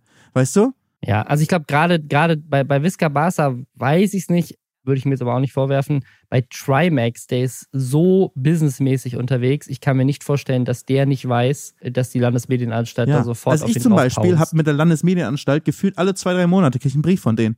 Und dann sagen sie mir, hey, wir haben hier das und das gesehen. Okay, Ich- jedes warum? Mal, wir, wir haben hier das und das gesehen. darüber. Ist das nicht äh, Werbung? So, haben sie das? Und dann muss ich antworten, nein, das war keine Werbung hier, das habe ich selber bezahlt. Weil gerade auch so Vlogs bei mir halt so ein Thema ist. Ach krass, aber weil du, weil du in Köln noch gewohnt hast, ne? Und NRW ist ja, ja glaube ich, ich bin ja immer noch in Köln. Also ich bin jetzt, ich ja, habe zwar das äh, Haus auf, auf Mallorca hier, aber das ist Ach so. so. Zweitwohnsitz. Ich bin immer noch in Deutschland gemeldet. Ich zahle auch deutsche Steuern, ich Ah, muss okay, nach okay, deutschem okay. Medienrecht alles machen. Bin so grob die Hälfte der Zeit hier dann auf, auf Mallorca, aber ich ble- bleib alles in Deutschland. ja. Ich glaube, also NRW war da schon immer mehr dahinter als, als, als andere. Ähm, die waren Und ich bin so auch immer im Austausch streng. mit denen so und ich kenne die Ansprechpartner da mittlerweile auch ganz gut und so ist auch immer ein, ein konstruktiver Austausch, wo ich auch sage, hey, hier, aber das habe ich so und so selbst bezahlt und dann passt das auch und dann sagen sie manchmal, hey, aber wir würden gerne, das ist schon jetzt auch schon Jahre her, so mittlerweile ist alles sehr eingespielt, aber haben sie gesagt, hier, wir finden, dass deine Kennzeichen der Affiliate-Links kannst du mal ein bisschen besser machen und so und dann habe ich das nochmal so ein bisschen verbessert. So, also die waren schon vorher gekennzeichnet, aber dann war irgendwie ein Sternchen dran und dann war der Text weiter unten, jetzt ist es irgendwie weiter oben, ich weiß auch nicht. Es geht auf jeden Fall so als ich denke mal, die meisten größeren Influencer Ja, haben auch ihren Austausch mit den Medienanstalten gehabt. Klar, voll. Jetzt habe ich keine gute Überleitung zum nächsten Thema, aber ich finde jetzt. Enttäuschend. Mal, gu mal gucken, wie es da weitergeht. Also das, das Video von Trimax wurde auf jeden Fall von Zap gestrikt. Also, beziehungsweise nicht gestrikt, aber sie haben es runternehmen lassen, weil sie sagen, da sind so viele Falschbehauptungen uns gegenüber drin. Deswegen bin ich mal gespannt, ähm, sozusagen, ob sie da noch mehr einordnen, da vielleicht noch mehr kommt. Das haben sie gesagt, aber das ist ja äh, juristisch mal interessant. Die haben gesagt, die haben es gestrikt, weil denen zu viele Falschbehauptungen drin waren. Weil du darfst doch nicht das Strike-Recht. Wenn uns, du hast recht, also es, ja, ja, also das Ding ist, Urheberrecht haben sie ja so oder so. Also sie können das Urheberrecht geltend machen, wie sie wollen. Sie sagen halt, sonst hätten sie es nicht, sie hätten halt, ne, also sonst hätten sie nicht gesagt, wir nehmen das Urheberrecht nicht runter. Jetzt haben sie das Urheberrecht genutzt, weil sie gesagt haben, wir können es nicht stehen lassen. Also das, das genaue Zitat ist, die Vorwürfe kamen vor allem nach einem Reaction-Video von Trimax. Grundsätzlich freuen wir uns über Kritik und nehmen sie ernst. Wenn uns aber Verleumdung vorgeworfen wird und gleichzeitig Falschbehauptungen über unsere Arbeit in die Welt gesetzt und vervielfacht werden, ist eine Grenze erreicht. Ich glaube, da beziehen sie sich vor allem auf diesen Vorwurf, dass sie ihn unter falschen Tatsachen. falschen Vorgaben interviewt haben, ne? Das habe ich ja auch gedacht und ich habe mich sogar auch schon mal ein bisschen drumrum, sage ich mal, ein bisschen was gelesen, habe, bis du es mir gesagt hast, nicht mitbekommen, dass das gar nicht gestimmt hat. Das ist natürlich auch blöd, wenn sowas gesagt wird, aber Ja, wobei, also das ist, wie gesagt, jetzt Aussage gegen Aussage, ne? Er sagt das und die sagen, hey, das hat uns sein Management gegenüber inzwischen eingeräumt. Das Ding ist, ich, also ich glaube nicht, dass Zapp unter falschen Vor Vorgaben jemanden Hätte mich auch gewundert, Das ja. glaube ich nicht. Und ich kann mir sehr gut vorstellen, dass zwischen dem Management und Trimax sowas vielleicht verloren geht, weil ich mir auch vorstellen kann, wenn du so ein Management dazwischen hast, jemand wie Trimax vielleicht auch nicht jede E-Mail jetzt liest, sondern dann das Management einfach sagt, so, da ist ein Interviewtermin, geh da hin. Und dann geht er dahin und dann findet er erst daraus, dass es ein konfrontatives Interview ist und denkt dann halt im ersten Moment, okay, das, oder keine Ahnung, vielleicht hat er auch sein Management angerufen und gesagt, so, was soll der Scheiß, warum habt ihr so ein konfrontatives Inter- Interview? Und die so, das wussten wir nicht. Und dann haut Trimax so ein Video raus von wegen, die wussten das nicht, die haben uns nicht, und unter falschen Vorgaben haben die mich hierher gelockt und das Management dann so, äh, also, ähm, es Man muss halt auch sagen, der weißt du, er wurde, das. Interview wurde geführt auf dem Fußballplatz von seinem, äh, von seinem Fußballverein SSV Hardstack, wo die gerade sozusagen, ich glaube, es war sogar das Spiel, wo sie die Meisterschaft dann gefeiert haben, so, weißt du, ist eigentlich sozusagen geil und dann wirst du auf dem Fußballplatz interviewt zu, ja, wir machen hier gerade große Enthüllungen, also ganz so recht, mit rechten Dingen läuft da nicht bei euch ab. Finde ich schlechter Stil, weißt du? Finde ich trotzdem, also, natürlich kann man das alles machen, aber vor allem, wenn ihr im Endeffekt wirklich gar nichts aufgedeckt habt und Trimax ist jetzt ja auch gar kein richtiger Stadionvlogger, der hat mal welche gemacht, aber weißt der macht tausend Sachen und ist eigentlich für andere Sachen bekannt und hat auch mal seinen Stadionbesuch mitgefilmt. Also ist es jetzt wirklich niemand, der irgendwie hier so ein kriminelles System mit Schleichwerbung aufgebaut hat, um Stadionvlogs irgendwie zu machen und den dann da auf dem Fußballplatz zu interviewen, finde ich ist einfach schlechter Stil. Und was ich halt auch jetzt sagen wollte, ich finde es rechtlich und moralisch sehr bedenklich zu sagen, okay, wir striken, weil wir gehen mit deinen Aussagen nicht d'accord. Ich verstehe, wenn falsche Behauptungen, ich hasse es auch, wenn über mich falsche Behauptungen aufgestellt werden. Das ist das, was ich am allermeisten hasse, wenn irgendjemand was über mich behauptet und sozusagen öffentlich schreibt und es nicht stimmt. Und das hasse ich so sehr. Deswegen kann ich das auch sehr gut nachvollziehen, dass man halt keine Mhm. falschen Behauptungen stehen lassen will. Aber YouTube striken darfst du nur wegen Urheberrecht und es gibt ganz wichtig das Zitatrecht. Auch im, im deutschen Recht gibt es das Zitatrecht.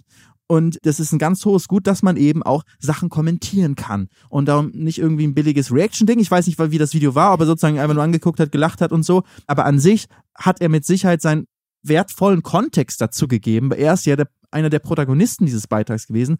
Und das dann zu striken, also zu sagen, hey, ne, urheberrechtlich äh, nehmen wir das jetzt runter, schwierig. Ja, ist- das, das finde ich tatsächlich eine ganz spannende Frage, wo vielleicht ja dann auch gerichtlich noch geklärt wird oder irgendein Presserechtsanwalt dafür Trimax drauf guckt, weil du hast schon recht, also das, eine Reaction ist ganz oft ist eine Reaction fällt nicht unter das Urheberrecht, ne? Also weil Leute sich einfach nur ein Video angucken und ab und zu was sagen.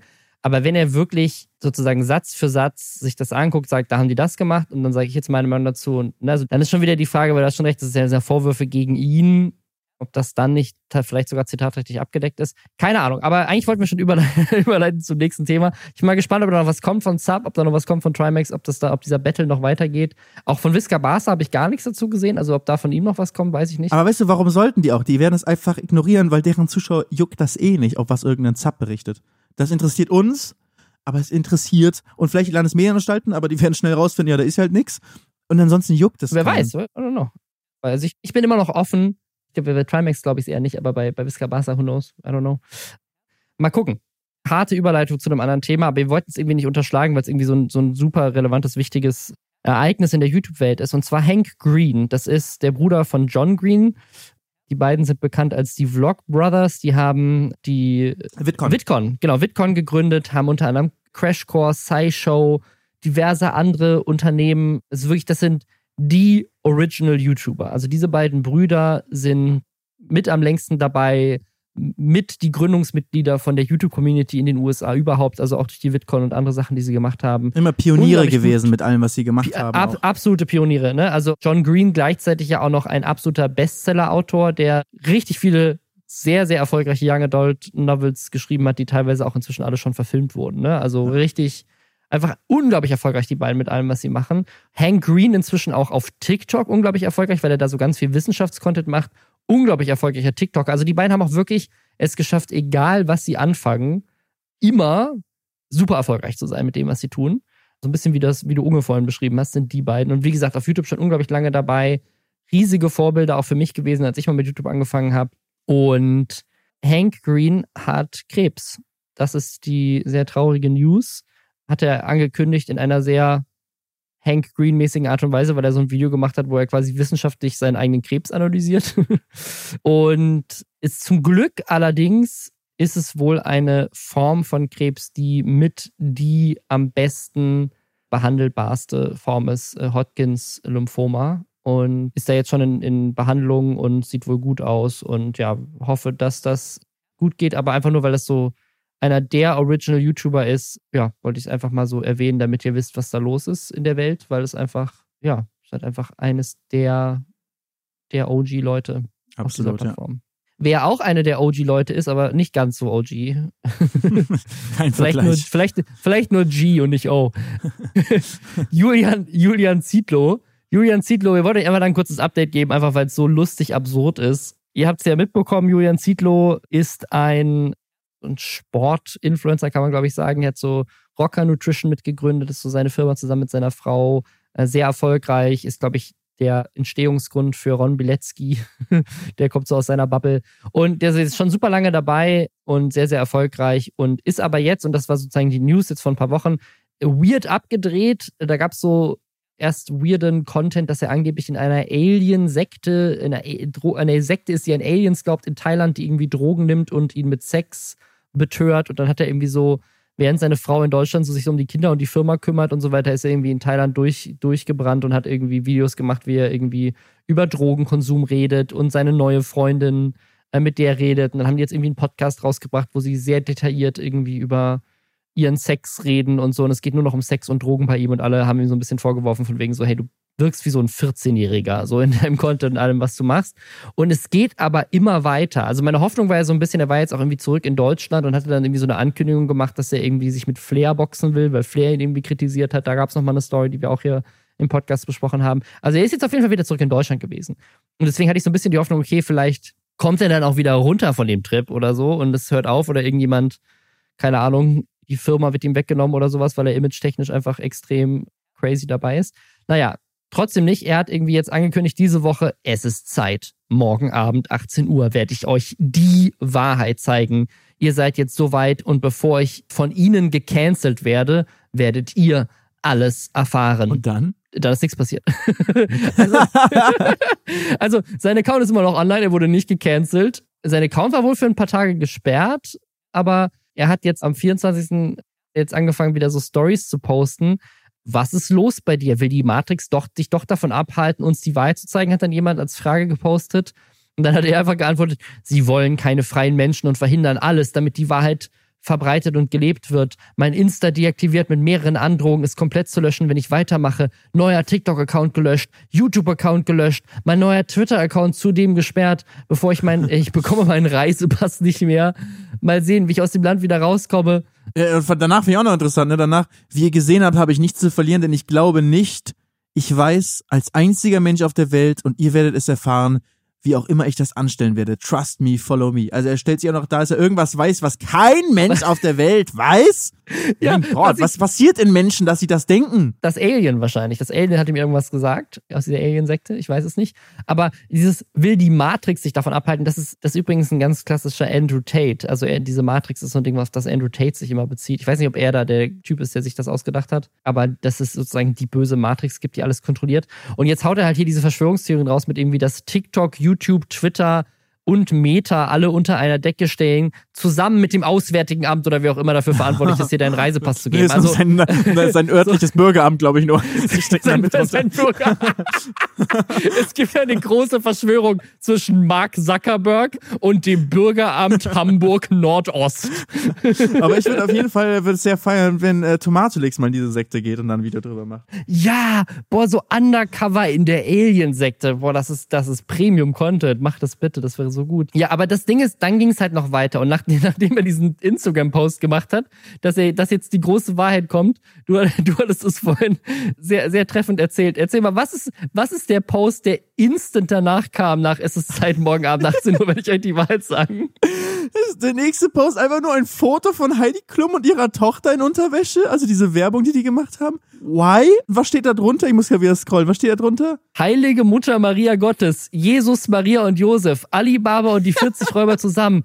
Bitte vervollständig meinen Satz in den Kommentaren, was ich gerne machen würde. Straight, Punkt, Punkt, Punkt. Also offensichtlich ist es ein Post, wo er sagt, er hätte gerne Sex mit Heidi Klum und ihrer Tochter zusammen und er hat irgendwie jetzt, weil er wieder in Deutschland ist, plötzlich diese Intimissimo-Werbung gesehen und dann war, war seine Idee, ich screenshotte den Post von Leni Klum, poste das bei mir als Post und sag einfach, ich würde die beiden richtig gerne durchnehmen. Also das ist mega absurd. Was jetzt noch weirder ist, direkt danach der nächste Post ist, weil wieder ein Screenshot von Leni Klums Instagram-Account, wo sie auch in Unterwäsche irgendwie im Badezimmer sitzt. Und da schreibt er dann, nicht mein Geschmack, einfach zu jung, Punkt, Punkt, Punkt. Stimmt's, Männer? Also, äh, äh, äh, aber in der Story also, steht es noch, wurde ihm die Frage gestellt, von wem würdest du gerne den Ass lecken? Und er schreibt, at Leni Klum, straight to the ass. Hä? Hä? Also, also, ich, wir, also wir, wir lachen da gerade drüber, aber wie unglaublich übergriffig ist denn das bitte? Wie absurd eklig ist das? Also stell dir mal vor, du bist so ein, so ein, so ein ich meine, wie alt ist Leni Klum? Die ist ja jetzt auch nicht, also keine Ahnung, Anfang 20. Gerade 18 wahrscheinlich oder so. Oder gerade 18 erst geworden, ich weiß es nicht. Ich weiß auch Aber nicht. sagen wir, du bist, du bist eine, auf jeden Fall eine junge Frau. Und irgend so ein creepy Dude im Internet, der die ganze Zeit irgendwie von seinen Sexeskapaden und seinen Drogenkonsum redet, der richtig durchdreht offensichtlich, fängt plötzlich an, dir und deiner Mutter und, und dir nachzusabbern, ein verified Profil, was irgendwie deine Posts screenshottet und dann an, ich weiß nicht, wie viele Follower hat Julian Zietlow, an 230.000 Follower postet, dass er gerne deinen Ass lecken würde und dich gern zusammen mit deiner Mutter durchnehmen und, aber eigentlich bist du doch ein bisschen noch zu jung für ihn. Wie, also, what the, also ich meine, also damit alles, umgehen, Julian, ja. Also, weil, weil alles, was Julian Zietlow bisher gemacht hat, würde ich sagen, so, okay, ist deiner Familie, deinen Freunden, deinen Kindern gegenüber echt fragwürdig und auch menschlich echt fragwürdig, aber okay, hab Spaß in deiner Drogensekte mit deiner neuen Freundin. Übrigens, das direkt instant fünf Stunden später, nachdem er das, das Foto gepostet hat, dass er Leni, dass er Leni Klump so jung findet, hat er direkt ein Foto gepostet von seiner neuen Freundin, wie sie nackt in der Badewanne liegt, mit der Caption Dessert. Also Nachtisch. Also er, er so, so, so, auch, also die haben sicherlich irgendwie eine offene Beziehung oder sowas, aber was für ein, wie weird muss das auch für diese Frau sein? Von wegen so, mein neuer hotter Freund hat erst gesagt, dass er die Wahrheit verbreitet, die er nur aus der Matrix kennt und geflüstert bekommen hat. Und dann hat er gesagt, er würde gerne. Dann hat er eine Werbung gesehen und war mit seinen sexuellen Gefühlen überfordert. dann hat er eine Werbung gesehen und ist einfach so geil geworden. Hat sich dann noch, hat dann gesagt, so, ich würde gerne den Ass lecken von dieser jungen Frau. Hat sich dann noch mal Gedanken gemacht, vier Stunden später gesagt, hm, nee, eigentlich ist sie doch zu jung und ist dann wieder zurückgekommen zu dir und gesagt so, hey Honey, jetzt, jetzt hätte ich, jetzt würde ich gern deinen Ass mal durchnehmen so und postet das alles auf seinem Instagram-Account für die Welt zu sehen. So, also vorher war alles irgendwie noch so lustig und okay und also trotzdem sehr fragwürdig und dramatisch und schlimm für alle Menschen, die Julian Zietlow kennen. Jetzt hat es halt so einen Punkt erreicht, wo ich echt sage, so, das ist halt, also jetzt ist es halt wirklich grenzüberschreitend auf einem Level, wo ich als Leni Klum eine einstweilige Verfügung erlassen würde gegen dich, so, dass du niemals näher als fünf Kilometer an mich rankommen darfst. So, what the fuck? Oh, sehr unangenehm alles. Okay, oh Gott, und als Mutter von seinen Kindern wäre ich jetzt auch an dem Punkt, wo ich sagen würde, dieser Mann darf meine Kinder nie wiedersehen. Also das ist ein bisschen übergriffig, das können die, kann die Familie selbst entscheiden. Aber er hat, er hat was gepostet. Was ist denn mit deiner Tochter, wenn die von den Nacktbildern und den Drogen erfährt? Was ist mit Mobbing? Und seine Antwort auf Instagram war dann ganz einfach, ich habe ihr die Wahrheit gesagt. Papa ist nackt im Internet, weil er mutig ist und damit die Welt retten Darunter wird. macht das nicht, ne? What, what the fuck? Und er sagt auch, dass sie eine, wenn sie mich irgendwann auf die Drogen ansprechen wird, werde ich ihr die Wahrheit sagen. Was ist die Wahrheit für ihn denn dann? Ich, ich habe keine Ahnung. Also das ist, das ist wirklich, es hat jetzt Ausmaße erreicht, wo ich auch das Gefühl habe, so, also das mit Lady Club, das wollte ich jetzt einmal ansprechen, aber ich habe das Gefühl, ich will auch über Jürgen Siedlow eigentlich nicht mehr reden, weil es einfach, langsam ist der Punkt so überschritten und man denkt so, ja, okay, der hat irgendwie gerade eine Midlife-Crisis, nimmt ein bisschen Drogen, hat eine neue Frau kennengelernt so und hat halt seine Frau verlassen und keine Ahnung was. Ist scheiße, aber ist so, so, okay, so, tu mal so, als wärst du 14. Aber jetzt überschreitet das halt eine Grenze, wo es halt nicht mehr ist, so von wegen so, ja, du bist 14, sondern so, du po postest halt richtig übergriffigen Ja. Scheiß. So, das ist echt nicht geil. Oh. Aber ähm, mal gucken, wie viel, ähm, wie lange die Leute das da noch zuschauen, weil es ist ja auch auf Dauer nicht mehr interessant und dann wird er auch irgendwie verschwinden. Ja, und kein fucking Wunder, dass dein Instagram-Account gesperrt wird, wenn du so, das ist nicht die Matrix, das ist einfach, du postest Nacktfotos und übergriffige Scheiße. So, das darf man halt nicht nach AGBs. So die Ma ich habe ich hab rausgefunden, was die Matrix ist. Die Matrix, die, die, die, die Matrix sind die AGBs. So die, die versteckteste Verschwörung aller Zeiten ist einfach in den AGBs gewesen. Wir hätten sie mal lesen müssen. Zap ist auf der Spur. Das finde ich ein gutes Schlusswort. Damit können wir den Podcast gerne beenden. Wenn ihr Bock habt, mehr von Felix zu hören, dann hört doch mal rein bei Gemütlich Nachsitzen. Gibt's auch auf Spotify, ne? Gibt's überall, wo es Podcasts gibt. Natürlich, gibt's überall, ja. Sehr schön. Ja, dann vielen, vielen Dank, dass du dabei warst und hier als erster Gast direkt mit reingesprungen bist. Sehr, sehr gerne. Vielen Dank für die Einladung nochmal. Gerne, gerne und gerne wieder. Ich äh, wünsche dir noch einen schönen Tag und ich wünsche euch allen noch einen schönen Tag und wir hören uns dann nächsten Samstag wieder. Mach's gut. Ciao, ciao. Bis dann. Ciao.